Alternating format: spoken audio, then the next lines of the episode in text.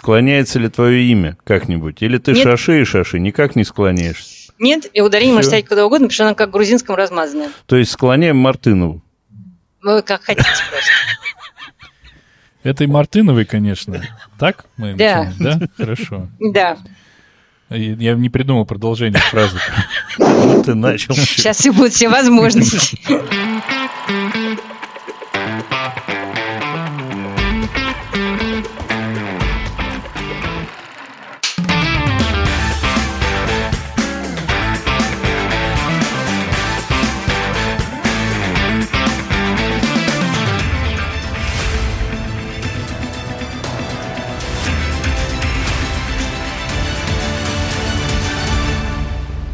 Всем привет! Это подкаст «Экранизировано». Здесь мы обсуждаем книги, которые стали фильмами, и фильмы, которые когда-то были книгами. Каждую неделю один из нас выбирает фильм, который мы будем смотреть, и книгу-первоисточник, которую нужно прочитать. Кино должны посмотреть все, а книгу должен прочесть выбравший. Но могут и остальные. Меня по-прежнему зовут Денис, и я очень люблю, когда покороче. И сегодня мне очень повезло, было покороче. А меня зовут Андрей, люблю пожестче, да? Привет, меня зовут Артур. Я легко печатаю 400 знаков в минуту, но получается откровенная билиберда. У нас впервые в истории нашей истории гостевой выпуск. К нам в гости пришла Шаши Мартынова. По официальной информации, это а, российская переводчица, поэт, прозаик, деятель издательского и книжного бизнеса, еще знает кто еще. Вообще, это замечательный человек, очень хороший мой друг. Знакомы мы с ней, я сегодня с удивлением узнал, что уже 15 лет. Но помимо всего, что я перечислил, она еще и совершенно замечательно общается, о чем мы сейчас узнаем. Это такая затравка, Ой. чтобы она сложнее общалась, да? Я уже много всего накидал, чтобы усложнить Шаши жизнь. Вот. А, и... Дай, дай человеку поздороваться теперь. Добрый вечер, кстати, да. Добрый вечер, дорогие друзья. А так-то хороший гостевой выпуск, если мы все говорим за гостя. Да, да. Очень удобно вообще. Поговорили и закончили. Так, дорогие те, кто нас будут слушать, и даже когда у нас будет огромная армия фанатов, вы не удивляйтесь, первый гостевой выпуск, он волнительный для всех. И пойти все может не так в любой момент. Пойти все может не так. И обязательно пойдет. Если да. ты меня будешь перебивать, конечно, пойдет. Я? Ты.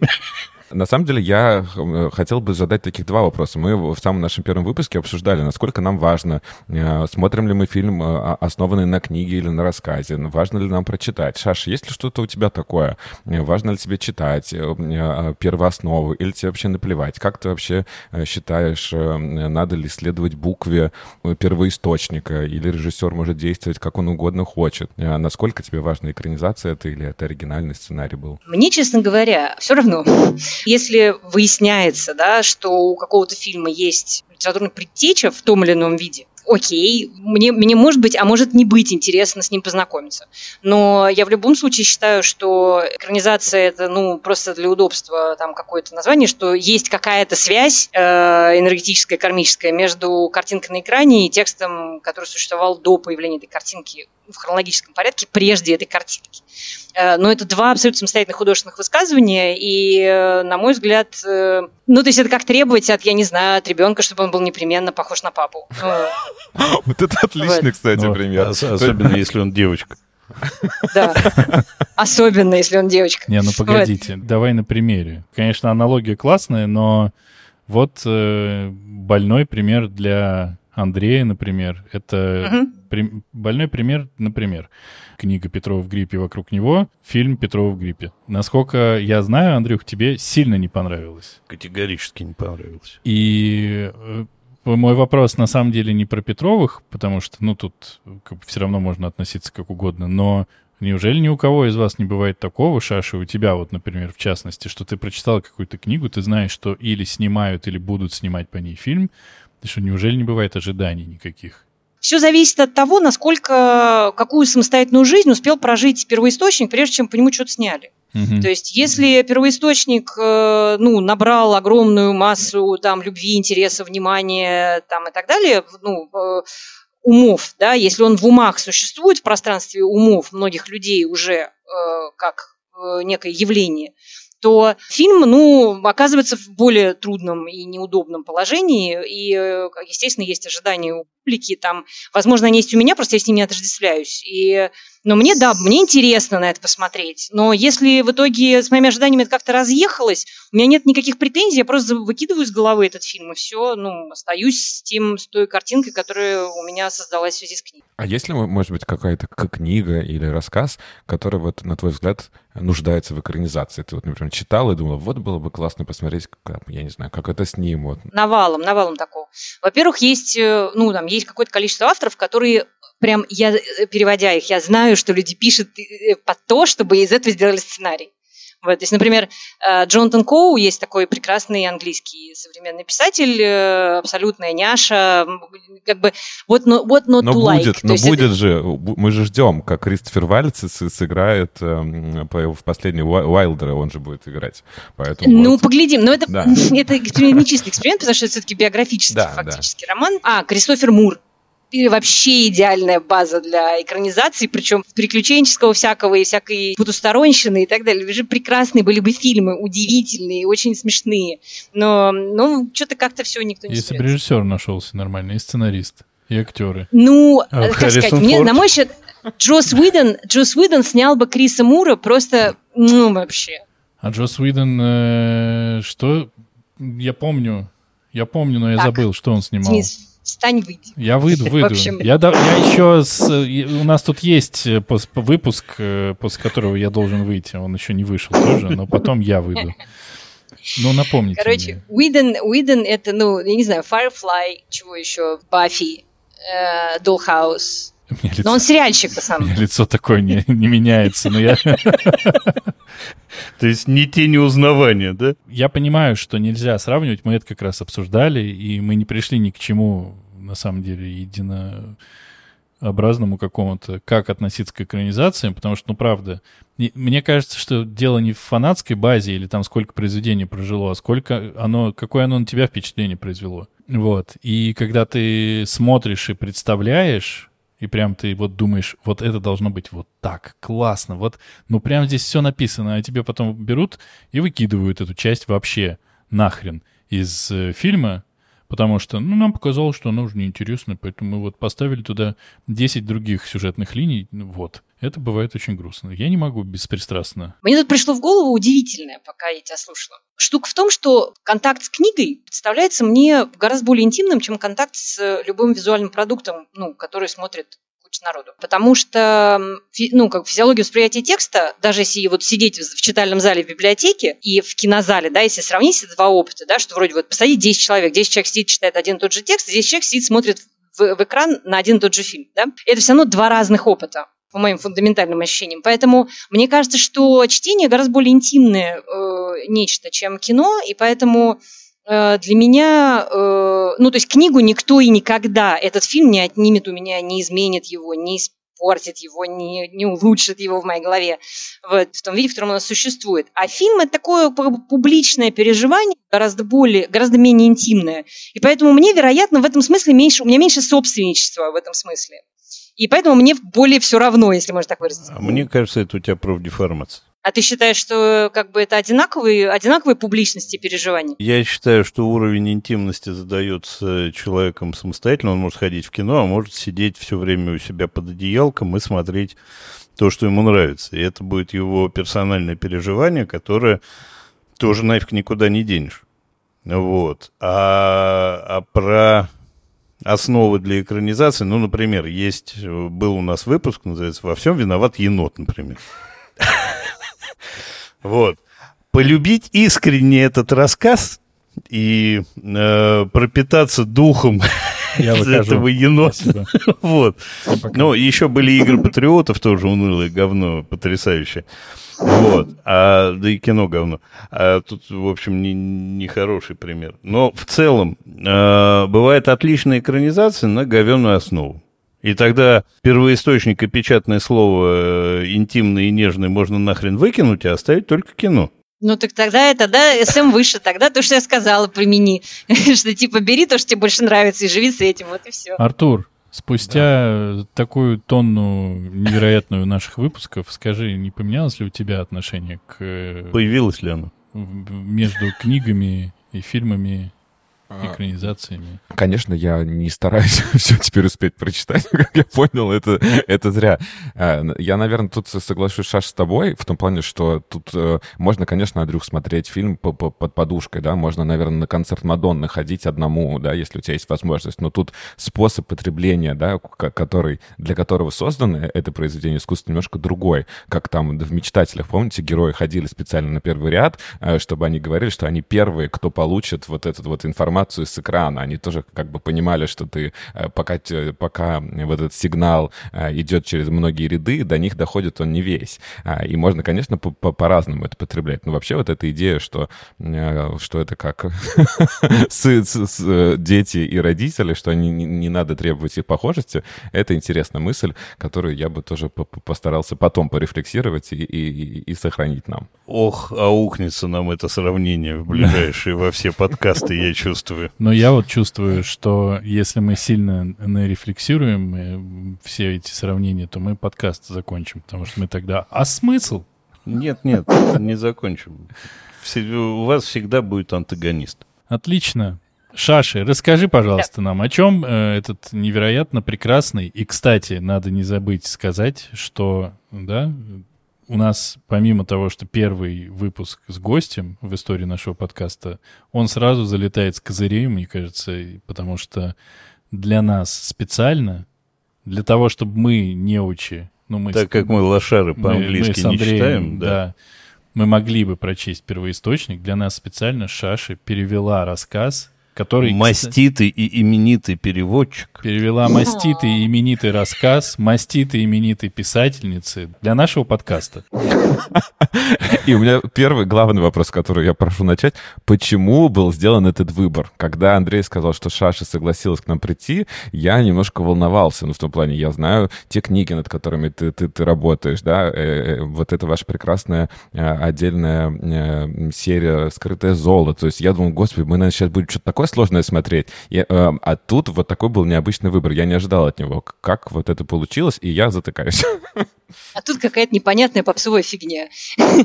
А, значит, эм, мне кажется, что... То есть задача, когда мы ее обсуждали с Денисом, я бы начала там хлопать крыльями и говорить, типа, вот, было бы так классно, давайте обсудим, как была как был экранизирован Дживс Вустер.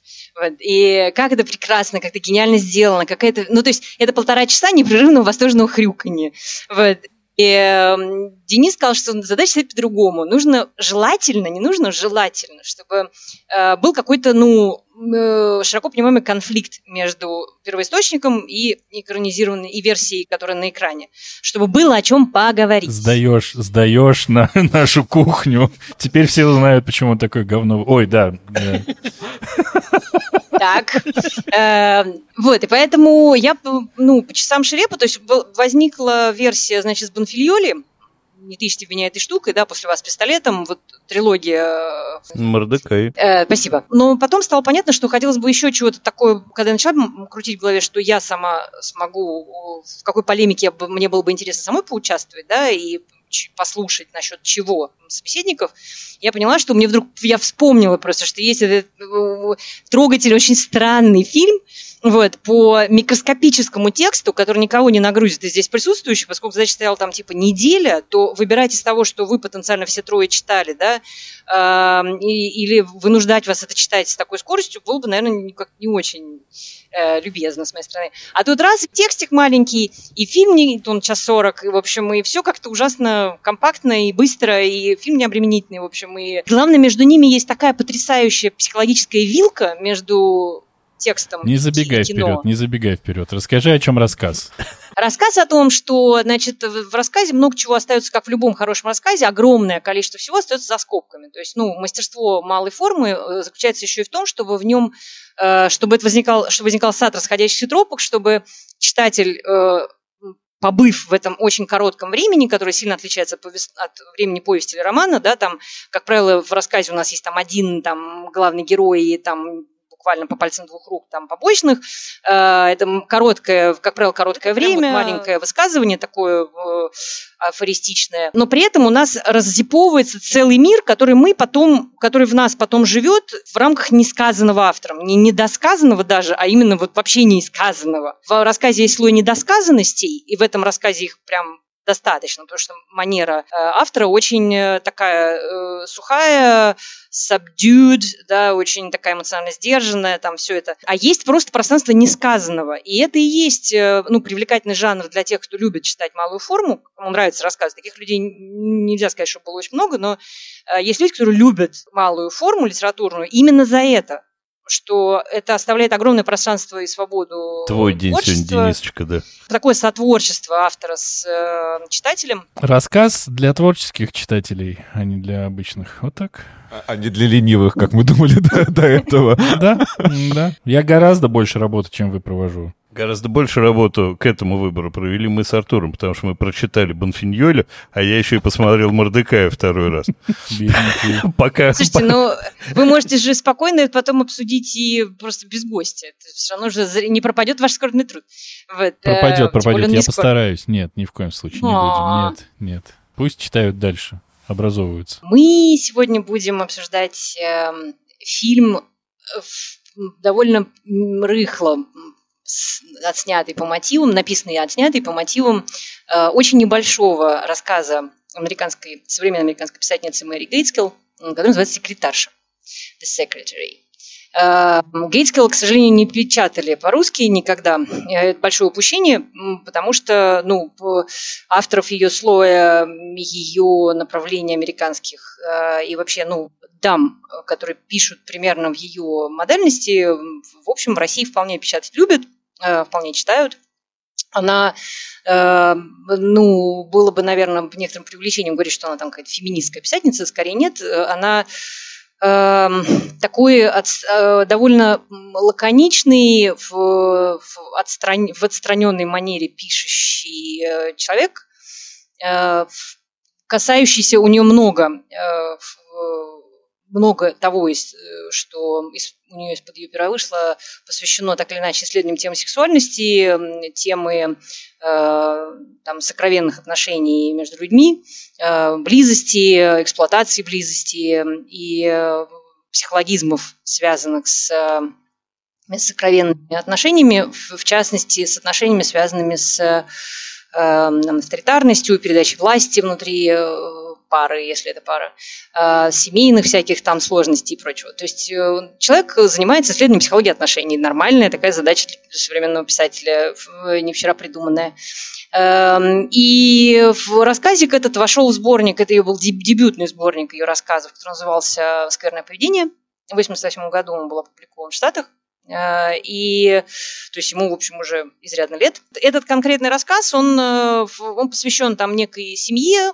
Не очень важно, когда именно это происходило. Ну, пример, примерно в наше время, там, 80-е, там, есть семья, в которой там есть две, две взрослых дочери. Э, начинается все рассказ от первого лица. Есть некая вот младшая дочь, которая, мы довольно быстро понимаем, что ну, как бы человек психологически не очень благополучный. Судя по всему, там, мы бы сейчас сказали сейчас, и это тоже, на самом деле, одна из офигенно интересных частей вообще э, жизни этого рассказа в наше время, там, ну, имею в виду в нашем смысле совсем наш с вами сейчас, там, да, сколько, 40 лет спустя почти, после того, как он был написан. Сейчас это нормально сказать, что человек с расстройством аутического спектра. То есть мы понимаем, что э, наша героиня, мы сейчас отсюда из 22 года понимаем, что это high-functioning аутист, да, хорошо, высокофункциональный аутист. И исходя из того, что как человек э, строит фразы, что для него важно, там, э, на что он обращает внимание, там, и так далее. И, но тогда это просто, ну, такой вот человек со своими психологическими особенностями, э, у кого их вроде как нету. И человек э, пережил какую-то там драму жизни, нам не очень говорят, какую, и человек был явно не трудоустроен до этого момента, теперь пришло время трудоустраиваться. Человек начинает искать работу, родители ее к этому этому подталкивают, причем здесь тоже масса всяких недосказанностей и полутонов, там на тему того, насколько родители на нее давят в этом отношении, там э, устраивает их или нет, что она живет по-прежнему в родительском доме, будучи человеком глубоко совершеннолетним и американским, и это странно, при том, что там старшая сестра продолжает жить с родителями и работает при этом в дурке. Вот что сказано прям текстом. И дальше, значит, наша героиня там вместе с, с маминой помощью, значит, отыскивает себе работу секретаршей у юриста в каком-то, ну, там, частном юридическом, значит, э, частной юридической конторе. И дальше у них с этим юристом начинают, я прямо совсем все спойлеры выкладываю или пока не надо? Прям все-все. Все-все, а. да. Хорошо. И э, она, нанявшись к этому юристу, секретаршей, ее предупреждают, что работа будет очень скучная, что это очень монотонная, монотонные задачи, что она абсолютно сверхквалифицирована. А до этого нам пока рассказывают, рассказывают с того, что наша девочка, значит, учится на секретарских курсах и на курсах референтов. И что задачка, которые, задачи, которые перед ней будут стоять в этой, на этой ее новой работе, они абсолютно для нее сверх сверх ее компетенции, в смысле ниже ее компетенции, что ей будет скучно, неинтересно, она ничему не научится. В общем, и она говорит, меня все устраивает, я это все очень люблю. И она, значит, остается, начинает работать э, у этого юриста. Проходит там две или три недели. Автор нам пунктирно рассказывает, как эти две-три недели проходят. Обращает наше внимание на то, ну, глазами нашей э, главной героини, что в этом офисе интересно, неинтересно. Там предметы, гости в этом офисе появляющиеся. На самом деле это очень э, раздробленная реальность. У человека очень фра- э, такое мозаичное зрение. Оно такое очень разваленная на части, не связанная местами. Не то, что у нее, какой-то, у нее нет связности мышления, нет, просто ей окружающая среда не очень интересна. А, и вот в какой-то момент ее э, наниматель выходит из своего кабинета и говорит, что она там наделала опечаток в документе, в письме в каком-то кому-то. Ее за это отчитывает. Э, девочка расстраивается, э, вот, пугается, вот, что сейчас ее уволят, и что проф непригодно, там, травили. А, а потом, ну, там, я не, не вдаваясь в подробности во все, значит, того, что происходит, в наш э, юрист к этой девочке начинает сексуально домогаться. Причем э, домогательства, они такие очень условные, то есть э, с точки зрения, и вот здесь тоже все начинает быть очень интересно, с точки зрения 20, отсюда, с 2022 года, то, что происходит там, в этом рассказе, это просто после мету, после там скандалов э, голливудских и всего прочего, это просто не просто, это не просто неприемлемо, э, это, не, это вообще категорически ни в какие ворота просто. Вот. А тогда, в 88 году, это было, ну, возмутительно, скажем так, фрапировало бы э, публику, значит, которая с этим соприкасается, да, широкую общественность. Вот. Но так или иначе, он э, там на эту девушку, на эту девочку, значит, девушку, нам неизвестен ее возраст, но предположительно между там тридцатнику, по всей видимости. Я не знаю, почему я делаю этот вывод, где-то между 25 и 30 примерно. А он эту девушку, значит, мастурбирует, и, и, и после этого она не, не прикасаясь к ней вообще никак. То есть он ее в первый раз отшлепал, потом он на нее мастурбировал. Девушка решает, что после этого она не выходит на работу, она там три дня лежит в постели, изображает, что она болеет дома, а потом просто вся эта тема закрывается, она просто не выходит на работу, она не разговаривает на тему с родителями, любые попытки с ней на эту тему беседовать вызывают у нее, значит, истерику, она убегает, и потом, значит, в какой-то момент она там уходит вообще в подвал, укладывается там на пыльный диван, сворачивается клубочком и затихает, вот, ничего, никакой драм не происходит, э, потом она опять возвращается в дом, там, в общем, есть какая-то вот, э, вот это вот э, сложное психическое состояние человека, очень, с моей точки зрения, классно и лаконично, и минимальными средствами переданное, смятение человека, который не понимает, что с этим делать, вот с этим полученным опытом, при том, что он ей вдобавок еще и нравится помимо того, что он ей, ее не, ей не нравится, ее травмирует, делает ей больно, да, э, вгоняет ее в ступор. То есть она переживает все абсолютно ощущения в полном диапазоне, ухитряясь не рефлексировать их вообще никак в рамках этого рассказа. И на этом, собственно, все более-менее заканчивается на том, что вот нам говорят, что человек э, с этим опытом не соотнесся однозначно, никаких выводов не сделал, не решил для себя, это плохо было для этого человека или хорошо. То есть э, сам человек, сам этот юрист э, в ее сознании фигурирует не с ее подачи, кстати сказать, а с подачи ее старшей сестры фигурирует как козел, но это не ее решение по поводу этой ситуации, это не ее вывод. Э, и это предложенный ей вывод, потому что если бы никто ничего не предлагал, она вероятно, отнеслась к этому как-то иначе или не отнеслась вообще. Вот. И это к вопросу о том, э, ну, что такое травма вообще. То есть насколько, насколько травма существует в, как сферический конь в вакууме, а не предложена снаружи, как, как таковая. Э, как мы коннотируем переживаемое нами как травму или как не травму. Я не приглашаю вас вдаваться в эти подробности, потому что мы не специалисты здесь, никто из нас. Да? Ну, мы, никто из нас не психолог, не, не занимается психологией там, травмы, выживания и всего прочего, но э, даже на кухонном уровне вот это прочитывается в рассказе, просто это первый слой, который снимается сразу. Особенно нам, людям 2022 года, э, пережившим уже все мету там и все вот это вот, значит, пережившим. Вот, собственно, э, эти восемь страниц рассказа, которые стали основой для фильма «Секретарша». И дальше уже я, видимо, передаю слово вам, ну или как-то, если я что-то не досказала, скажите мне, я доскажу. Вы слышите меня, бандажлоги? Мы слышим тебя как? Ну, так чуть-чуть, чуть-чуть нужно это самое встряхнуться. Что, я неправильно что сказал? Нет, ты все замечательно сказал. Я, конечно, столько глубины тут не увидал. Вот, это, это вы мудрые, опытные люди. А, столько всего видите и чувствуете. Мне на самом деле показалось, что, ну, во-первых, я чуть-чуть почитал про писательницу. И, в общем, вот это ковыряние в человеческих таких психологических экскрементах, это ее фишка собственно, так вот ковыряться во всем плохом, что у человека бывает, что у человека происходит. Ну, может быть, это не совсем так, наверняка она много всего еще написала, но перевели нам только один раз. Поэтому мы ничего больше про творчество этого замечательного автора, не знаю. Мне показалось, что все вот из-за этой безэмоциональности, из-за этой всей истории, я не увидел у нее никаких переживаний, честно говоря. Я не увидел, что он ей нравился. Я не увидел, что она сильно расстроилась. Но она, как понятно, что она расстроилась, э, обиделась, ее это цапнуло, она ушла. Но она как переживала не по-настоящему. Она как-то случилось это с ней, и она ушла в это какое-то свое переживание. Не видно мне было, что ей это и там было неприятно, или приятно. То есть я не увидел, из-за чего она начала переживать. Когда он ее набил по заднице, ей это вроде бы не то, чтобы не понравилось. Нет, ей понравилось, она потом на это мастурбировала. Вот, а потом, когда он на нее кончил, ей что-то не понравилось. Тут, тут у меня вопрос. Угу. Либо крест с ними, либо трусины надень. Либо тебе нравится, либо тебе не нравится. То есть это вполне какие-то логичные последовательные вещи.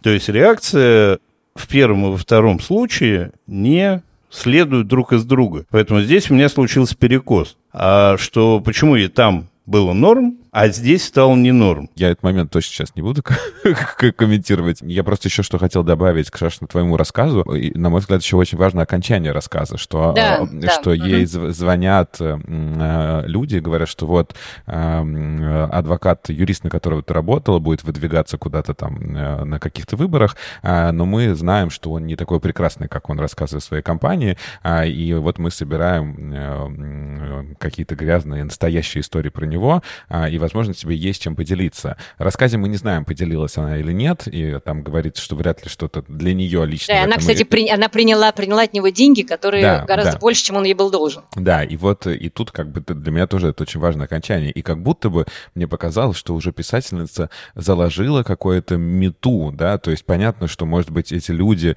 не хотели раскрыть, какой он сексуальный подонок, но хотели там, я не знаю, ради другого кандидата э, э, найти грязные истории про вот этого юриста, но в любом случае как будто бы общественность могла и помочь в этом. Другой вопрос, согласится она или не согласится, об этом рассказ на, нам умалчивает. И еще до Мету, я думаю, что тут тоже ну, можно вспомнить как бы Монику, да, с одним известным президентом. То есть это как бы для меня вот больше история там, там как-то перекликалась, чем с какими-то голливудскими, э, с голливудскими историями. Вот. И э, не, не знаю, просто хотел дополнить вот этим моментом, который в моем немножко... Просто мне очень жалко было смотреть на это героиню, да, ты понимаешь, что у нее какое-то там э, какое-то расстройство есть, или она просто закрытый человек, она не может поделиться с родителями, она не может поделиться с сестрой, она ни с чем не может поделиться, она сама тоже с этим не справляется, очевидно, мы понимаем. И тут вот ей вроде бы можно вот принять вот такую руку помощи, но мы опять и не знаем, от, откликнется она или нет. Ну, есть ощущение, что это вообще не рука помощи была бы. А конечно, совсем. конечно, конечно. Они собирают не чтобы ей помочь, и они как бы не, не хотят его там поймать какого-то, я не знаю, Наказать, сексуального маньяка да. или педофила. Конечно, они совершенно в других целях это делают, но она могла бы... Э, ей, я думаю, что это могло бы помочь. Вот какая моя тут э, мысль.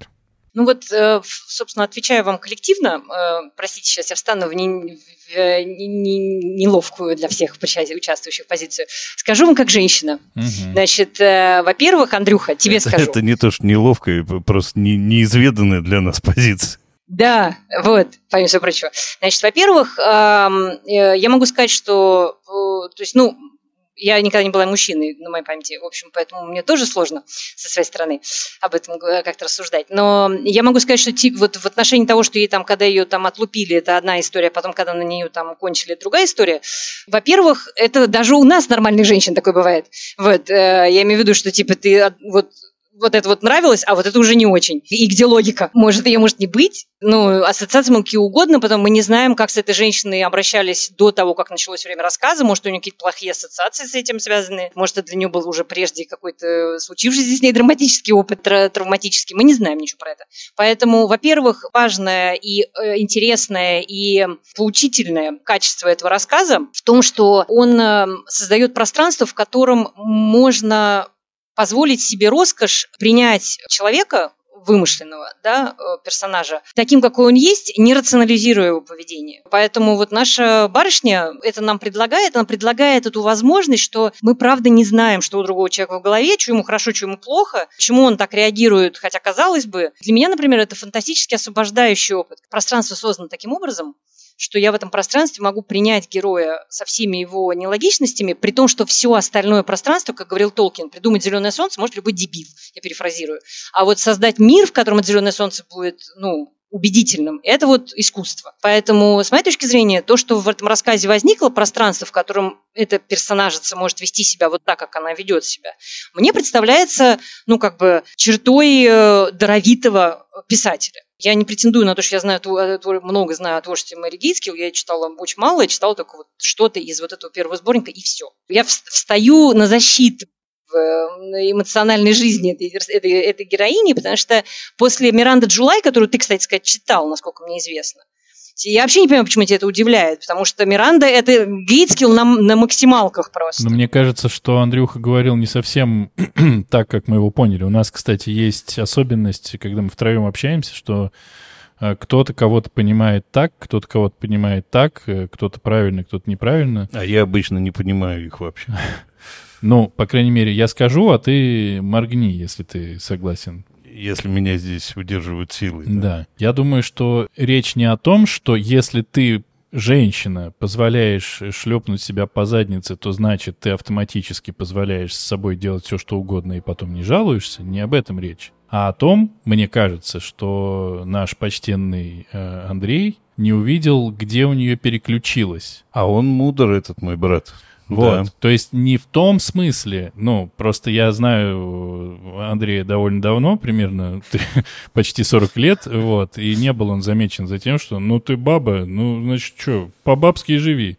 Вот. Подожди, это... Денис, я вообще это не, я вообще не, это не, не имела в виду. Не, я просто хочу, чтобы это было понятно, потому что, ну, так или иначе, все равно, вот, э, прозвучала же фраза, ты сказала ее, что я, как женщина, должна вам кое-что здесь объяснить. И это очень, э, на мой взгляд, правильно и здраво, то, что ты сказала. Но просто мне кажется, что то, как прозвучали Андрюхины слова, они немножко прозвучали не так, как он хотел их сказать. Но у него бывает так. Да. А думал я вообще другое, на самом Но это... я, а я имел в виду четвертое.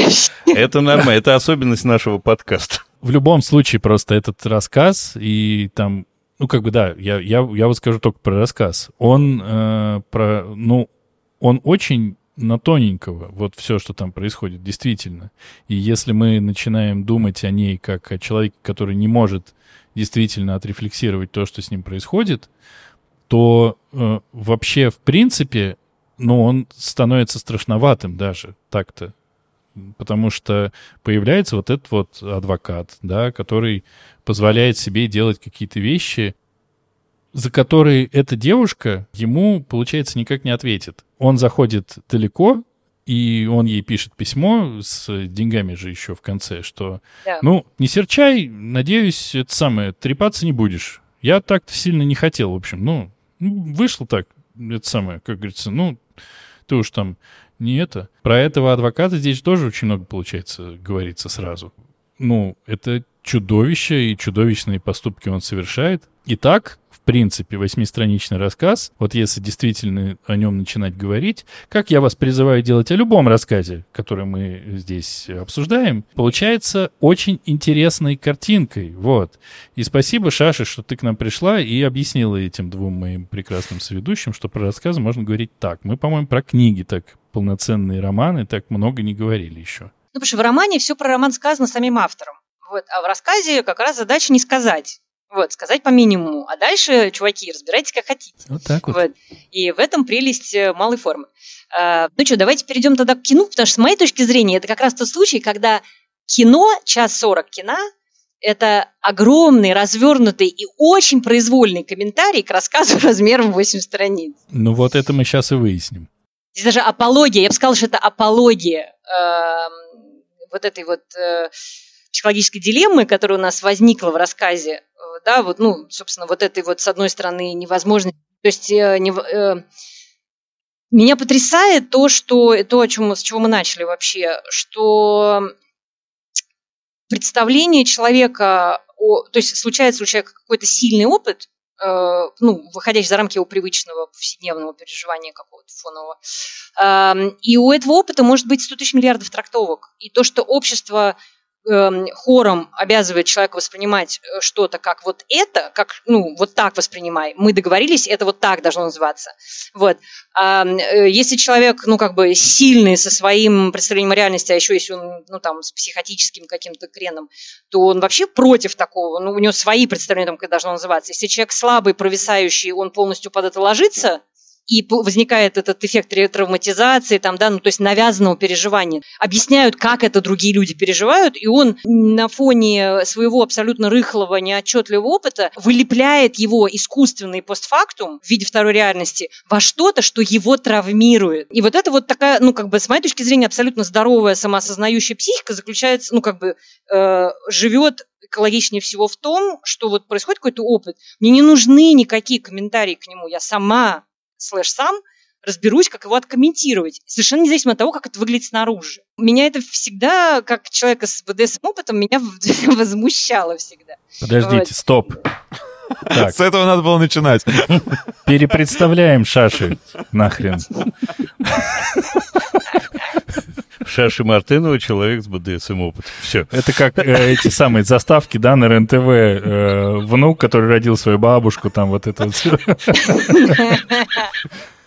Короче, вот, извините, я на самом деле залети, зале, заехала вперед уже на территорию фильма. Это вам слово, я уже умолкаю.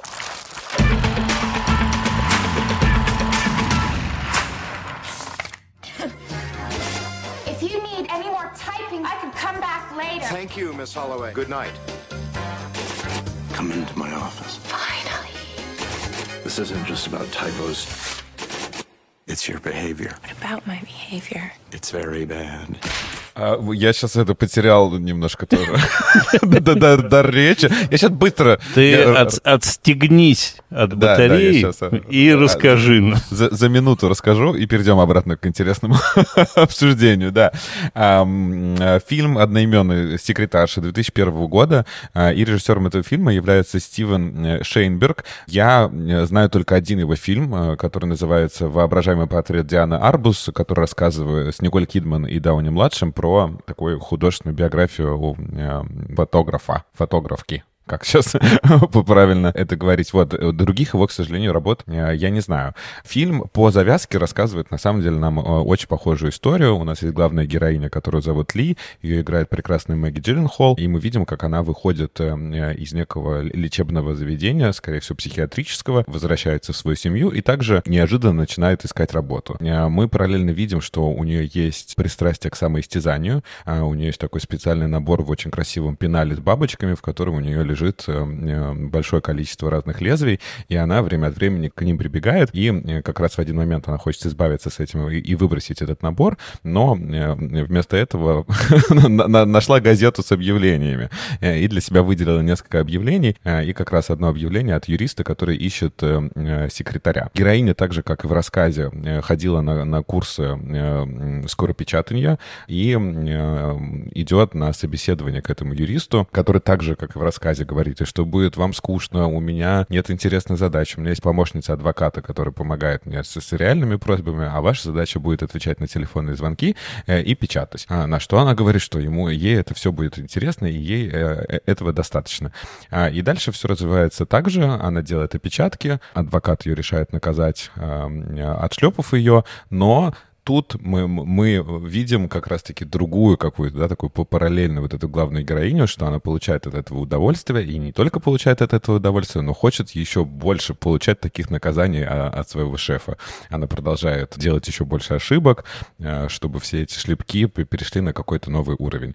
А параллельно мы видим также, что она Берет общается... судьбу в свои руки. Да, да, и не только судьбу, но и хлыст берет в свои руки. Да, параллельно мы еще видим, что она общается со своим школьным одноклассником, художником, а, и это тоже такой привет э, всем, кто смотрел «Остаться в живых». Для меня этот актер только из «Остаться в живых», э, который играл Фарадея, а, он ее одноклассник, и он такой вот добрый, положительный, и тоже за ней ухаживает, но она понимает, что ей, конечно, с, с ним не по пути, потому что он такой романтический герой, а она любит пожестче.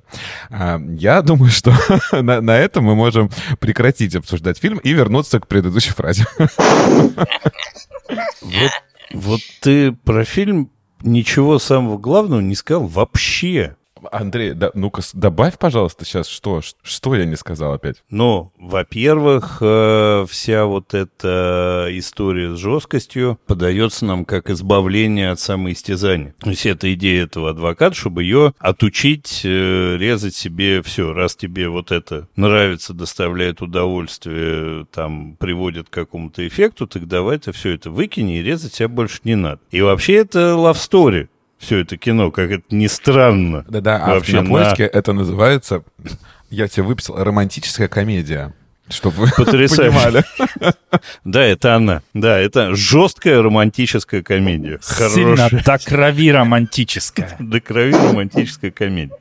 Вот. И ты не сказал, что они в этом процессе изрядно друг в друга влюбляются, а он ее вожделел с самого начала она как-то вот совпала с его представлением о том, что он хочет отшлепать. Вот. И он-то с самого начала за ней подглядывает, подсматривает, готовит ее к этому. Он такой продвинутый. Он иногда челентано, то есть когда а, не готов проявлять себя и хочет сдерживать, он понимает, что он не очень, наверное, хорошо поступает, вот, и поэтому он отжимается, рубит дрова, условно, да, вот, ну, как-то истязает себя спортом, вот, прямо как в украшении строптивой. И, кстати, вот этот вот романтический одноклассник ни хрена не романтический, а дебил какой-то, на мой вкус. Такой довольно убогий. Но вот, как это мне не мешает кажется. ему быть романтическим. Ну, ну нет. Ну, Убогая не мешает романтика. в него влюбиться. Ты, Андрюк, давай, сюжет не путай со своим мнением. Да. Ну, Потом я попутаешь. вообще редко влюбляюсь в этих самых в романтических дебилов. А и дальше, что самое важное, что там моменты какие-то совпадают, да, тоже их отношения заходят. Но тут, видимо, он уже переживает, что он как-то, наверное, сейчас себя не сдержит и вообще вступит с ней в какую-то жуткую связь, хотя она ему жутко нравится и вообще. И он ее увольняет. Ватсон-то без трубки уже не может, и она, значит, с этим живет и понимает, что жить без него не могу, и вот вся вот эта вот любовь, вся вот эта вот тяга, страсть и прочее приводит к тому, что он ее испытывает, и она три дня, значит, заставляет ее сидеть и доказывать неподвижно, и доказывать, что она его любит. То есть это вообще такая поглубже история, мне кажется. Чем что? Тебе сюжет рассказали? А Артур рассказал его чуть-чуть. Да, да потому что есть тема поинтересней. И мы вот тоже с Андрюхой ругаемся, что тут можно рассказать от и до. Но мы, многие моменты можем... Мы не ругаемся, мы спорим. Тут, тут есть Нет, фигура но... отца, и он алкоголик, и он избивает мать. И это совершенно по-другому нам объясняет, почему дочка у него да, такая. Но тут просто вот тоже Шаша об этом сказала, и я сейчас подумал, есть же такой, мне почему-то кажется, то ли конкурс, то ли что-то, когда всем людям дается одинаковая история, и ты должен ее как бы дополнить или объяснить. И когда ты читаешь рассказ, рассказ, я себе просто в голове не мог представить, что можно так развернуть эту историю, что она будет получать от этого удовольствие, и что а, она будет этого хотеть. А, и, и как будто бы режиссер вы, выполнил вот эту задачу круто. Ну, в том плане, что можно а, обсуждать сейчас долго будет это, но взять вот такой вот источник, а, первоисточник, и добавить туда детали, у меня бы так даже мозг никогда не сработал. И вот это, конечно, мое главное удивление от фильма. И когда я посмотрел первые кадры, э, для меня очень важна всегда визуальная картинка, и ты видишь офигительную Мэй, Мэгги, которая идет с вот этим вот БДСМ коромыслом, я не могу его как-то по-другому назвать, да, э, достает ртом факс, э, другу, одной рукой держит чашку, идет по красивенному офису, в котором растут орхидеи, красивые какие-то зеленые обои.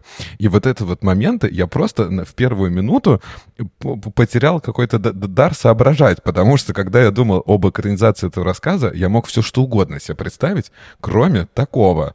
Дополните меня. как это? Согласитесь, поспорьте. Я поспорю, но хочу, чтобы Шаша сначала еще сказала. Ну, мне кажется, что это, ну, то есть, во всяком случае, я со своей точки зрения воспринимаю это как такую совершенно трогательную, очень Э, милую апологию БДСМа вообще как такового. Вот. И более того, собственно, главреж говорил, э, что ну, мы просто хотели показать, что такие отношения тоже в у них есть шанс, вот, из этого может получиться что-нибудь хорошее, вот, э, при должном подходе, значит, если уметь это готовить. И я могу сказать, что поскольку для меня вообще тема передачи власти, да, там, э, человека к человеку, э, как сказать, заранее оговоренный или не оговоренный заранее, это два разных формата BDSM отношений, мы понимаем, да, то есть э, вообще оттенков Power Game, да, оттенков игры власти между двумя людьми, да, там, эротической, да, или сексуальной, может быть миллион. То, что сейчас принято в наше уже там пост-постполиткорректное время, да, что эти отношения должны быть чуть ли не как брачный контракт прописаны по пунктам, да, и вот после этого мы вступаем в игру и в ней находимся, да, и потом как бы есть стоп-слово, да, там есть или там лимитирование по времени, когда вот мы там, окей, мы два часа играем, да, и все, потом раз, встаем, одеваемся и уходим. А есть, э, ну, времена более девственные, можно было находиться в более сумеречной, более серой зоне, как бы, рискуя гораздо меньшим, скажем так, э, с точки зрения публичного там какого-то порицания или там до юридических каких-то тем более последствий. И вот то, что мы видим на экране, да, это, понятное дело, с точки зрения современной политкорректности, это эксплуатационное кино, да, там это, ну, использование буквально женщины, это, ну, то есть нарушение всех современных табу. Вместе с тем, если исходить из результата, то ну, все, все довольны, все смеются. То есть два взрослых э, совершеннолетних человека вступают в некие отношения друг с другом, которые обоим очевидно нравятся. Вот. Они находятся за рамками общепринятых. Вот. И вместе с тем вот происходит такая вот реализация э, взаимных желаний и компенсация взаимных неврозов, что важно. То есть там же важно еще что, режиссер Э, снял э, кино о интересном подходе к терапии. Оба наших героя терапи... ну, э, компенсируют неврозы друг друга. Терапизируют друг друга. Да, вот, у нас есть, э, ну, как бы, у девочки масса неврозов э, явных, их вам показывают больше, ярче и понятнее, да, а не нам, да, там, что там из неблагополучной семьи человек, там, да, э, что, вот, ну, там, человек себя режет же, мы знаем же, почему себя люди режут, да, чтобы э, боль, с которой ты не, не можешь справиться, да, компенсируешь болью гораздо более понятно, вот, физическая боль гораздо понятнее боль психологическая, и поэтому люди, которые пилятся, пилятся неправильно, да, вот, ну, потому что то, что она с собой делает, это, если бы она хотела запилиться до смерти, пили, ну, она, ну, пилится не так, вот. Она это делает она просто, не хочет, было больно. Она не хочет выпилиться. На, она на, не хочет выпилиться, абсолютно, абсолютно. Совершенно. У нее нет задачи выпилиться. У нее есть задача, ну, как бы, сместить акцент боли, да, там, и попутно еще... Жизнь. Да, еще попутно удовольствие получить. Вот, поэтому про нашего героя мы знаем гораздо меньше, и можем там, ну, как бы у нас такое инференционное про него знание, домысливание. Вот, но, тем не менее, он тоже явно, что там есть какие-то его там нескомпенсированные какие-то штуки, и вот они в паре абсолютно вот как ключ-замок вообще. И вот такая прям идиллия, и, и абсолютно вот love success и love story вообще, как ни поверни. Но с точки зрения современной политкорректности, это все, ну, как бы это чудовищное, как это, подстрекательство людей к эксплуатации собственного служебного положения, там, к э, объективизации женщины, там, объективации там, и прочее, прочее. В моем частном случае нас, нас всех за ушкода на солнышко за это. Вот. Эм, в моем частном случае я вообще и в моем опыте, да, там, я считаю, что это абсолютно в пределах разумного, потому что мне моего, моего качества сознания хватает, чтобы такие ситуации контролировать. Я абсолютно убеждена, что я в состоянии таким образом отстраивать окружающую среду, чтобы, ну, иметь только то, что я хочу, и не иметь то, что не хочу.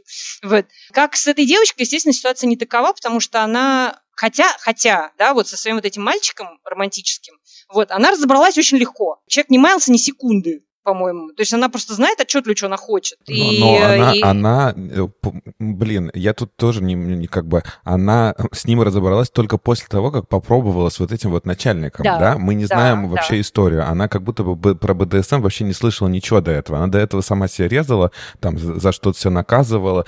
Ну, я не знаю, мы не знаем причины, да, почему она это делала. И у всех это разное. Там мы можем вспомнить, я не знаю, пианистку, это в, в, в одно, да, там, или маленькую жизнь, это вообще в вдруг, вдруг все вот, это все самое вот такое да. вот истязание. И с этим Фарадеем, вот этим героем, не помню, как его звали, вот этим ее школьным другом, Джимми, она, да, Питер. у меня записано Питер. Ну, допустим, Джимми. Джимми Питер. Джимми Джимми у нас тоже бывает иногда приходится. Ачи, ачи. Вот. А, она с ним разобралась после того, как ей вот этот начальник вот этот показал. Она поняла, что ее это нравится, и вот тогда не, мы не знаем, как бы история развивалась, э, и смогла бы четко определять, вот, что ей нравится, если бы с Питером она бы попробовала заниматься сексом до э, вот этих отношений с начальником. Возможно. Ну, наверное, невозможно. Мы не знаем. Ну, мы не знаем, но учитывая опыт э, порезания, то, конечно, ее, скорее всего, обычная история не успокоила бы. Вот. А так вообще, ну, пока ты не начал говорить, а ты так долго готовишься к тому, чтобы начать говорить свою мудрую какую-то вещь, а вообще две э, одинаковые истории про изнасилование, только одна с хорошим концом, другая с плохим. То есть в первом случае ее насилуют, и она как-то продолжает печально жить, а во втором случае ее насилуют, и она влюбляется в насильника. Собственно, так, если упрощать, то эта love story основана на вообще поганой предпосылке на самом-то деле. На нашем любимом стокгольм... стокгольмском синдроме, ты хочешь сказать? Ну, практически. Ну, я не согласен. Я молчал, я накопил, я скажу. Сейчас это не будет э, логичным продолжением нашей беседы, потому что я сначала отвечу Артуру, который сказал, что с первых кадров был в восторге. Э, волею судеб и пославшего меня подкаста я посмотрел этот фильм два раза, почти подряд. Первый раз я его посмотрел, как посмотрел, а второй еще раз с комментариями режиссера и сценаристки. Круто. И, да, ну, нет. Нет? Сейчас э, скажу, да, значит, первые кадры, которые я увидел, и музыка, которая там звучала, меня повергли в такую тоску. Прости, вот. музыка, музыка, извини, Денис. Да. И вот с этими кадрами она идет с этим коромыслом, и там написано да. Анджел Бадаламенти. Я думаю, господи, это ж мой любимчик, который Малхолланд Драйв и Твин Пикс. Мы его знаем по миллиону. Я думаю, вот это сейчас ждет какой-то вообще взрыв и шедевр. Я тебе сейчас говорю про впечатление от первых секунд. Дэн, замолкаю. У меня возникла идея подарка Артуру на Новый год. Анджело Даламенти? Нет, из из первых кадров чего-нибудь такое. Коромыслица. Зеленый обои. Но, в общем, мне очень не, нравит, не нравилась картинка во всем фильме. Категорически все время. Не потому, что она плоха, плохо сделана, плохо снята, а потому что весь фильм мне было некомфортно на все на это смотреть. Мне не нравится цветовая гамма, мне не нравится актер, который играет адвоката. Мне не нравятся родители, к этому я вернусь. Единственным светлым пятнышком, который, на мой взгляд, весь фильм делает, там является, собственно, Мэгги Джилленхол, потому что она, мне кажется, играет как-то ну, невероятно. И то, насколько она меняется за весь фильм, от одного состояния до практически полной противоположности, это, по-моему, очень круто. И, ну, понятно, что это заслуга режиссера, но э, я, когда смотрел фильм с комментариями режиссера, то тоже с самых первых кадров, еще до первых кадров с коромыслом, а когда только появляется заставка Lionsgate, они представляются вместе со сценаристкой. Я даже сейчас водички попью, чтобы вы поняли. Не понял. И они говорят вот таким голосом все время. О, какой красивый логотип Lionsgate. Да? Ты думаешь? Да. Это отвратительно. Я пересмотрел фильм полностью, сука, еще раз, вот под этот комментарий, вот под этот уровень голоса и вот эту интонацию все время. А вот это был очень сложный кадр, потому что мы первую сцену снимали в последний день. Вот. Это, это чисто, чисто вот то, что я хотел, не хотел и получил. Вот дополнительные эмоции э, от просмотра. И я в одном из подкастов, когда мы обсуждали режиссерский дебют э, этого самого Тома Форда, я говорил, что комментарии режиссера тебя немножко как бы развращают в получении впечатления от фильма, потому что ты получаешь впечатление больше, чем тебе показал фильм. Ну, потому что режиссер начинает тебе рассказывать, почему вот это сделано. А вот, оказывается, вот здесь вот мы с цветами играли вот так, и вот выиграли, и вот теперь получили вот такой кадр. Окей, ну вот, это чисто мое частное увлечение было посмотреть это с комментариями режиссера. А вот по поводу того, что там происходило, пока я смотрел дважды и слушал сейчас вас, не вдаваясь в подробности всех-всех-всех там перипетий, у меня, вот я на этот фильм оглядываюсь, у меня возникло вот какое ощущение, что нам показывают, обратите внимание, может быть, э, я один это вижу, что они живут в абсолютно сумасшедшем мире. То есть, в принципе, все персонажи выглядят клишированно сумасшедшими. Романтический одноклассник сумасшедший, батя сумасшедший, ну и алкоголик, мама сумасшедшая, это в первом кадре, в первом предъявлении мамы, когда она такая, это сумасшедшая. И, в принципе, э, вот эта вот блондинка, которая до конца не очень понятно, кто это, которая приходит в офис, сумасшедшая и их окружают сумасшедшие. И крутость этой работы, хоть фильм мне не нравится, но крутость этой работы в том, как для меня это сработало, что эти двое оказались единственными одной крови, одного, одних взглядов во всем этом сумасшедшем мире, который считает сумасшедшими их. И вот квинтэссенция этой, э, этого кретинства окружающего мира были новости, когда она сидела за столом, был, сука, какой-то сабантуй вокруг э, адвокатской конторы. Это вообще что? Они что хотят? Ну просто, они же все реально сумасшедшие люди. Вот прямо психи. И мне кажется, вот я сейчас это понял, правда, я сейчас прямо себе в телефон записал, потому что я все забываю. Вот я сейчас это понял и сразу подумал, что очень крутая работа, фильм, правда, я уже говорил, мне не нравится, но то, как это сделано, то, к чему, то, как к этому пришли, как это показали, супер круто. И парадоксальность еще этого фильма в том, что они выбрались из этого всеобщего сумасшествия, женились и как бы, получается, закрылись для всех, стали нормальными. Да, то есть это не история про то, что какой-то мужик какую-то девчонку по жопе хлопает э, и там э, мастурбирует, а они нормальные. Все, это ячейка общества за закрытыми дверями. Да пусть делают, что хотят. И, на, и седло он на нее положит, и морковку он ей в рот вложит, и все будет норм, потому что это семья. Такие вот у меня мысли возникли сейчас э, по свежим э, обсуждениям. Вот так. Классно, кстати, спасибо большое. Это и мне -то добавило стереоскопичности на это кино потому что оно мне, ну, оно мне нравится, вот, э, по, по массе разных причин, вот, и, э, и прям классно, спасибо тебе большое. Да на здоровье, господи. Мессир восхищения, да. Но просто правда, э, я очень рад, что посмотрев это дважды, у меня сегодня испортилось... Я проснулся утром, я вчера, я смотрел ночью, да, вот посмотрел, пошел спать. Вот, проснулся с плохим настроением, потому что я такой, так, ну, мне же его еще обсуждать. как он мне не понравился, ужас. Вот. Потом посмотрел еще раз, и вот, э, получается, кайфанул по итогу. Есть, сейчас я закончу, Андрюх на меня смотрит, он, очевидно, что-то хочет сказать. Э, Вообще есть, нет. Есть у нас э, фраза, которую я придумал, что фильм мне не нравится, но я его полюбил. Вот. Э, вот, наверное, вот сейчас у меня будет такое к нему отношение. Хотя режиссер говорит, как маньяк абсолютно. Клянусь вам.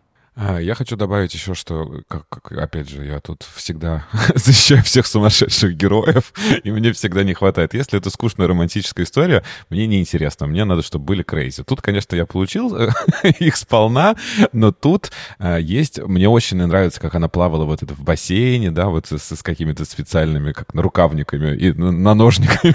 и вот я прям кайфовал за нее. Но, конечно, режиссер немножко увлекся. Он ее такой в какие-то моменты прям какой-то э, совсем совсем хотел сделать отбитой. Он попросил, ее начальник просит найти документы, которые он случайно выбросил, а она залезает в мусорку целиком. Потом они все время ловят какую-то мышь, а почему-то мы выясняем, что это лабораторная мышь, что откуда она там к ним прибежала. А когда я еще увидел, что у него в коридоре висели не, вот на, вместо дипломов распечатанные ее письма с опечатками, вот это я вообще что-то не, не, не понял. Но при этом я в каком-то диком восторге от вот этой странной сцены, когда они становятся как в клипе с орхидеями. Помните, был там такой момент, вот когда они как это раз... Это сон. Ну, сон. Представление это же... Да, да, да неважно, что это. Это просто out of the blue, да? Ты смотришь как бы фильм реалистичный, который как бы, да, сумасшедший все, но так оно и есть на самом деле. А тут начинается вот, вот такое вот крейзи. Я прям в восторге от этого момента остался, конечно, когда в орхидеях они э, танцуют, я не знаю, разговаривают, общаются. Очень крутой момент. Ну, я вот очень мало смотрел Линча, э, к своему стыду или радости, не знаю уж. Но я смотрел Малхолланд Драйв, и даже этого мне хватило для того, чтобы у меня появилось четкое ощущение, что наш режиссер очень, скажем так, уважает Дэвида Ивановича. И даже, даже спер у него Анджело Бадаламенти. Даже спер у него картинку. Ну что там, картинку. Ну вот, вот красные Есть, есть стены, такое, вот это, это тоже, прям... да. Есть, есть, да. Это тоже есть. Да. Ну вот, э, как сказать, мне сейчас э, тоже вот э, подумавши про это еще раз, я, конечно, пони, я понимаю, что мне режиссеры с, зациклены на чем-то, ну, как это может быть и картинка, это может быть что угодно. Ну, то есть, как бы мне даже интереснее не столько там э, выбор сознательный, бессознательный режиссера в отношении, как выстраивать кадр, там, какие цвета подбирать и так далее. Мне интересна психологическая зацикленность на чем-то, да, там, завороженность чем-то. То есть, вот взять, например, того же Алана Бола, да, который там зациклен на смерть. Ну, то есть, на Танатос и при, впрямую следующий из него Эрос. Прям впрямую, вот как полет стрелы. А, потому что, ну, там, э, ну, историю Алана Бола вы, наверное, слышали как-то, вы знаете, ну, который э, этих самых Six Feet Under, там, вот, ну, вот это вот все. То есть это человек, который снимает про смерть всю дорогу, ну, то есть который Трублат снимал там, ну, прид, ну, придумал. Ну, Six Feet Under один из лучших сериалов э, создан. Вот, да. вот, правильно, потому что, ну, как бы, он, его, это самое, ну, как бы, у него эм, был, он попал в аварию, и у него, э, как бы, ну, сестра там очень сильно, ну, умерла у него на глазах, как бы, когда ему было 10 лет. Вот, и э, умерла в крови, как бы. Ну, то есть у него вот есть очень шоковое переживание, связанное с драматической, очень gory death. У него зацикленность на эту тему, и он поэтому снимает про смерть классно, он э, сознанием дела, что называется. Тоже касается, например, там э, всякой там э, людей, которые там, кто у нас, я забыла, напомните мне, пожалуйста, дорогие киноманы, э, кто у нас э, снимал этот э, Ники, значит, э, красные туфельки и вот это вот все. Ну, этот наш любимый Тинтобрас. Да, спасибо большое. Вот. А, вот. И... У нас два маскота.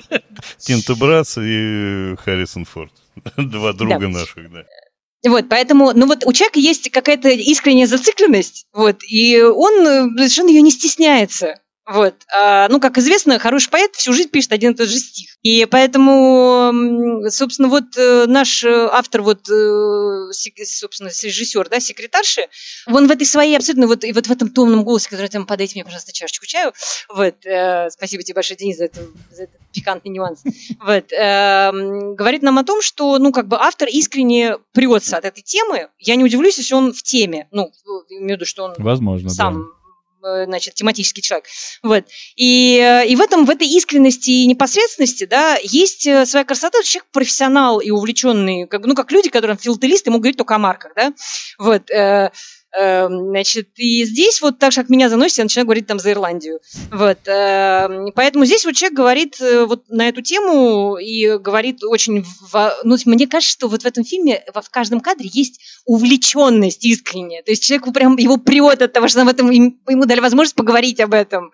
И, эм, и это вот, ну, меня саму, например, очень заряжает от этого фильма. Просто потому что вот, ну, человек прям любит эту тему, ему нравится про это рассказывать. У меня еще остается такой один вопрос. А, в рассказе у э, адвоката нет э, имени, а здесь мы знаем, что зовут мистер Грей. Как вы думаете, 50 оттенков серого является да, ли вот это тоже, кстати, очень интересная тема, скажи. продолжением, да, вот то, что он тоже Грей, да, и является ли это каким-то тоже амажем, я не знаю. Ну, они приветом. такие, что это, про, про БДСМ сняли? Hold my beer, сейчас мы сделаем. Но, кажется, обосрались, да, ведь? С 50 оттенками. Я не смотрела. Кстати, я не смотрел, но как вето на табу. Okay. Нет, нет, ну давайте так. Все равно как бы э, существует вот эта всеобщая известность и серия этой книг. И мы, я не читал, я знаю, как его зовут, потому что по названию ты. Не, я сам не читал, мне друг просто пересказывал. Да-да, как типа того, вот. Просто даже интересно, и повлияло ли это. Если повлияло, то мы тоже убеждаемся, что у этого фильма, о котором мы к своему стыду там не знали, значит, есть какая-то культовость, и это тоже эм, добавляет ему каких-то вот кредита доверия. Не, ну есть еще же 9,5 недель еще же есть, еще раньше. 9,5 недель чуть-чуть все-таки другие, как будто бы. Надо пересмотреть. По книге нет? Нет, там нет. Нет, она не по книге, насколько не я знаю, это оригинальный сценарий. Вот, но там, но там просто там нет отношений, ну как бы нет э, отношений силы в профессиональных, то есть там нет начальника подчиненного, да. Вот там есть просто какие-то два человека, которые встретились на улице, они просто разного социального статуса, потому что у одного очень много денег, а у второй нет. Вот, э, но они друг другу никак не. Я просто этот фильм смотрела раз 20, вот, поэтому знаю его примерно наизусть. Это был мой такой совершенно вот мои это влажные фантазии мои подростковые вот, с этим фильмом очень сильно связаны. Вот, и э, я прям была ребенком еще, когда я начала смотреть, лет 12, наверное. В общем, Подожди, это сильно повлияло на мою психику. Я а теперь проводим, подождите, мостик с БДСМ-практиками и просмотренным в детстве. Да, да, о чем а, речь. А если компьютерные игры вспомнить с их насилием, вот к чему нас приводит Америка... Э, так, ладно, вот я не тот подкаст. У меня детство было хороший. У, У тебя был из игр был Марио. Вот и ты... ни к чему плохому вот ты и скачешь Марио теперь. меня не как, привел. Как водопроводчик с усами. Вот, поэтому если, собственно, как-то подытожить, попытаться с его конца попробую подытожить этот вообще вот этот опыт какой-то текста и, и картинки, мне кажется, что в итоге э, это прям два совсем разных высказывания, вот прям совсем, да вот, с точностью до перпендикулярности. Поэтому здесь как раз очень спокойно можно от, отвязаться от рассказа и целиком объять собой фильм. И да, здесь, мне кажется, вот, э, вот этот вот разрыв между тем, как это было, что было можно, допустимо в киноязыке, там, да, о чем можно было спокойно разговаривать, да, в 88 году, я в смысле, пардон, в 2001, и э, как это выглядит сейчас, это тоже само по себе, мне кажется, с социологической точки зрения интересно. Это правда. Я вот еще по поводу фильма хотел сказать, не знаю, согласитесь или нет. Я когда смотрел на Мэгги Джилленхол, вот к вопросу об объективации э, женщин и мужчин и все такое. А только я увидел, что она становится то некрасивой, то красивой по ходу фильма. Нет такого, ни у кого никто не замечал. Ну да, она меняется. Причем это очень видно, когда она приходит к нему работать, э, когда она, понятно, выходит из больнички, она выглядит, ведет себя у нее такое выражение лица, как у человека, ну, потерянного, которому нахрен ничего не нужно, который вот кое-как там существует. И мне запал дважды, получается, в, в голову кадр, когда он ее впервые шлепает, потому что она настолько меняется внешне, без каких-либо дополнительных как будто бы ухищрений, а только на игре и на выражении лица. Она становится вообще другой вот совсем другой, очень красивой, э, реально заряженной сексом э, женщиной. По-моему, вот это тоже очень круто. Ну, короче, очень много что хорошего, если говорить, то, конечно, в ее адрес и в том, как она к этому отнеслась в свои 25 лет. Ну, очень крутая. Мне кажется, она просто в этот момент, собственно, ну, персонажица сама, э, героиня, она, мне кажется, в этот момент, это, ну, БДСМ это называется управление снизу. Вот, э, человек э, нижняя получает, получила в этот момент, она, как нижняя, получила в этот момент э, власть. И, то есть человек, который до этого своей жизнью никак не управлял и вообще, ну, был не хозяин ситуации, да, вообще, то есть жизнь имела ее, вот, и управляла ею. А в этой ситуации, а вдруг, невзирая на весь, ну, это, как сказать, это, это парадокс э, таких отношений, да, что человек формально подчиненный во всех, в обоих отношениях, то есть она подчиненная формально, подчиненная в этой паре, потому что он делает что-то с ней. На самом деле она она управляет его поведением. И вот эти вот э, ее письма с печатками, которые у него на стенах, это ее сертификаты власти над ним. Ну, поэтому ты и говоришь, и мы говорим и понимаем, что это отношения, а не ну, как бы, это между ними отношения, да, это не, не может быть односторонним. Э, да. Я заготовил шутку не смешную, сейчас я вам ее пошучу. Э, если он за... Сейчас чуть позже потерпи. Если он ее так наказывал за опечатки, то он хреновый, конечно, руководитель. Но... Я смеюсь над, над, над тем, как это не смешно. Я подумал сейчас, что как-то я не так руководил компанией. Не, ну... Всей, Андрюха, времени осталось бы на личную жизнь, если бы ты ей руководил так. Давайте резюме, у кого дальше по списку, или кто еще что хочет сказать. Артур, ты хочешь что-нибудь еще сказать? Да мне всегда есть что сказать, но скажи, пожалуйста. резюме, иначе нет, мы... Скажи. Да нет, я тоже вспомнил, как я исправлял опечатки у своих подчиненных, но никогда не такие... Слезы слышу в голосе просто. Я, возможно, упустил что-то, да. А, если, если к рекомендациям, э, я благодарю, Шаш, тебя за такой выбор. Это точно э, как-то расширило э, наши какие-то стандартные горизонты. Мы ходим вокруг одних и тех же режиссеров стран, наши все герои пересекаются. Тут как будто бы мы получили возможность посмотреть и прочитать то, что до чего вы вряд ли сами дошли. И это уже очень крутой и, и, и опыт, и это всегда круто открывать для себя что-то новое. Если говорить про рекомендации, сидя вот уже в преддверии 23 года, и если попробовать отказаться от, от той морали, которая сейчас существует, э, и не пуститься вот в этот как раз э, в, в рассуждение, как он использовал ее бедно, да, он ее использовал, и правда все это. Если вот попробовать посмотреть, вернувшись 20 лет назад, это классный фильм, который я советую смотреть всем. Рассказ э, я бы тоже, наверное, посоветовал прочитать по двум причинам. Первое, потому что это уникальная возможность, это наш такой первый эксклюзив, что у нас есть собственный перевод, который ни у кого нет, и этим надо пользоваться. А второе, второе, это как раз покажет, как э, из, э, получаются два совершенно разных произведения искусства, как они совершенно э, одна, по сути, ситуация говорит о, друг, о други, двух совершенно различных историях. Поэтому э, это не помогает в нашем споре, что лучше, первоисточник и, и, или экранизация. Но да, это говорит о том, путает, что... как будто бы. Это путает, но это говорит, что это два э, пол полноправных, самостоятельных произведения искусства. И как круто, когда творческие люди одну и ту же ситуацию могут раскрутить в разные стороны. Какие сегодня все вокруг меня глубокие люди собрались, вообще сил никаких нет. Значит, э, фильм... Говно, э, рассказ, рекомен... говно, не читать и не смотреть. Я сказал. Фильм э, рекомендую смотреть с оговорками. С оговорками, чтобы как раз не увлечься картинкой, а все-таки вот все, что тут э, наговорили мои уважаемые соведущие, насмотреть. Вот. И все-таки имею в виду, что в основе этих отношений все равно лежит какая-то странная хрень.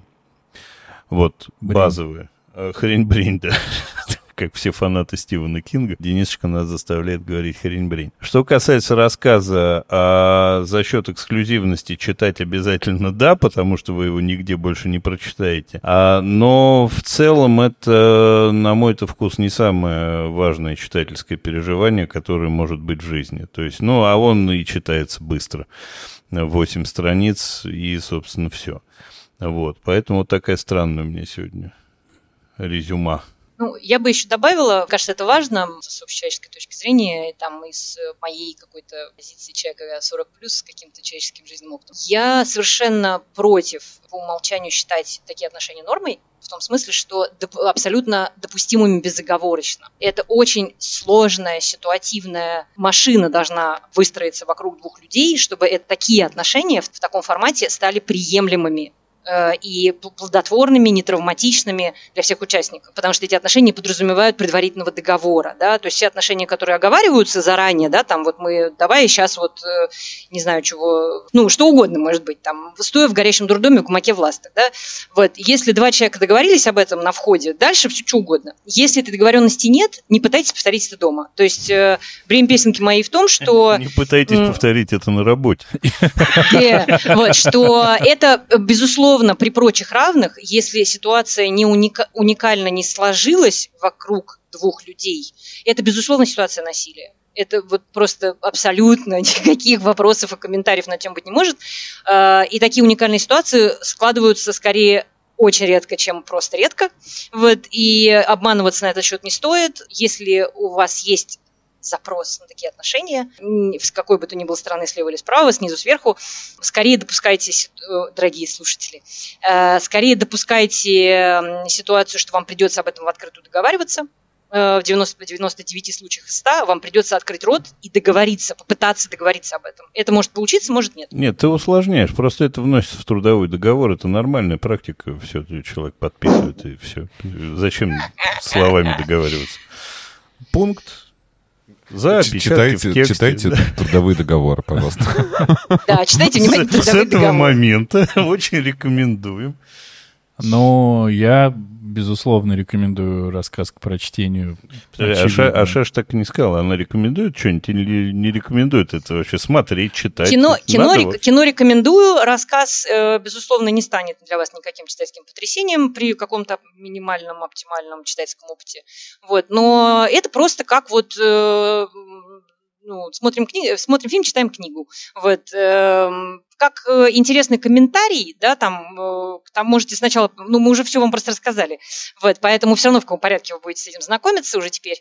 Э, но рассказ просто не ожидайте от него ничего, он вот звезд небо не хватает, но сделан очень добротно, с моей точки зрения, как профессионального читателя.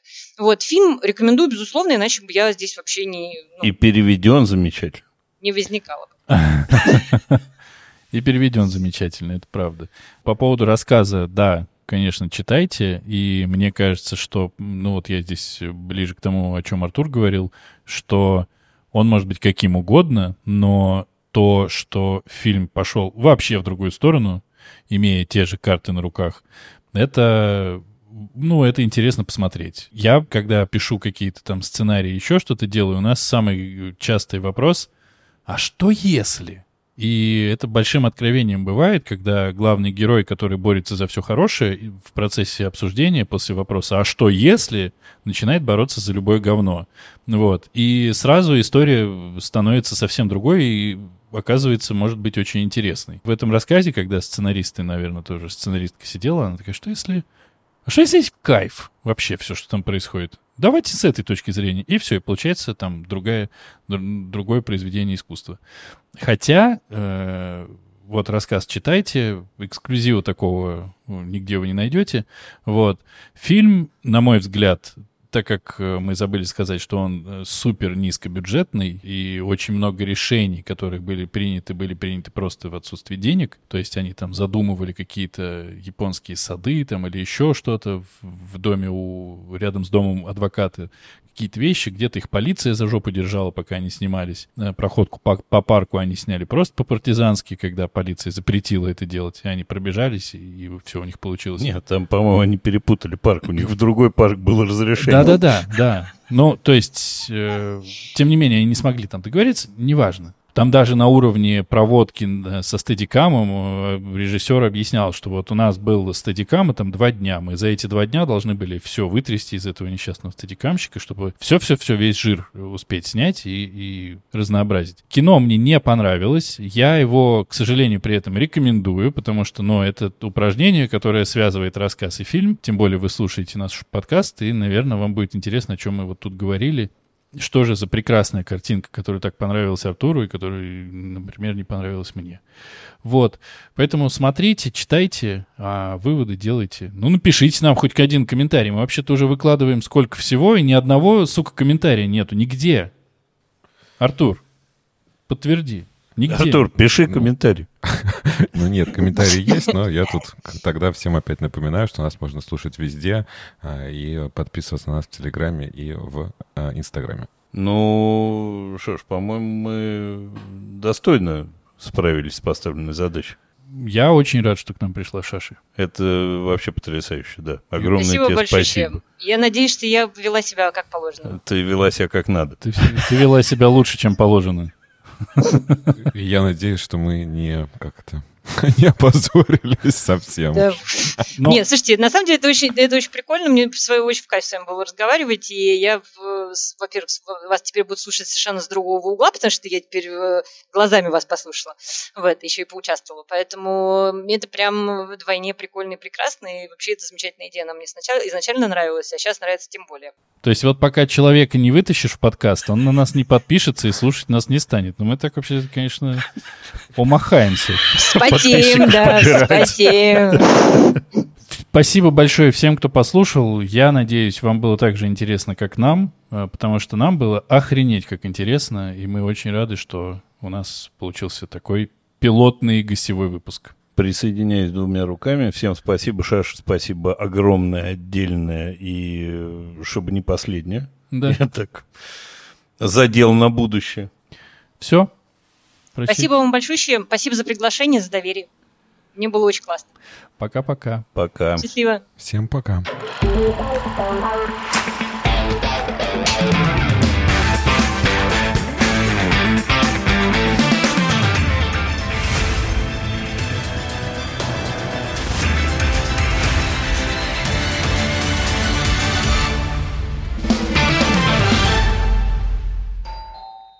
Я пойду открою дверь. Простите, пожалуйста, я не знаю, кто это.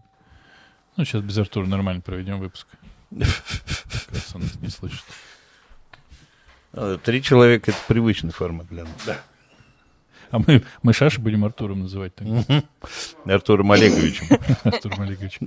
Так, Артур, Артур, что по инсте? Давай сейчас сразу как раз обсудим. И представляешь, если лучше пойдет сейчас. Да, любого из нас замени, лучше пойдет, чувствую. И всех на шаши поменять.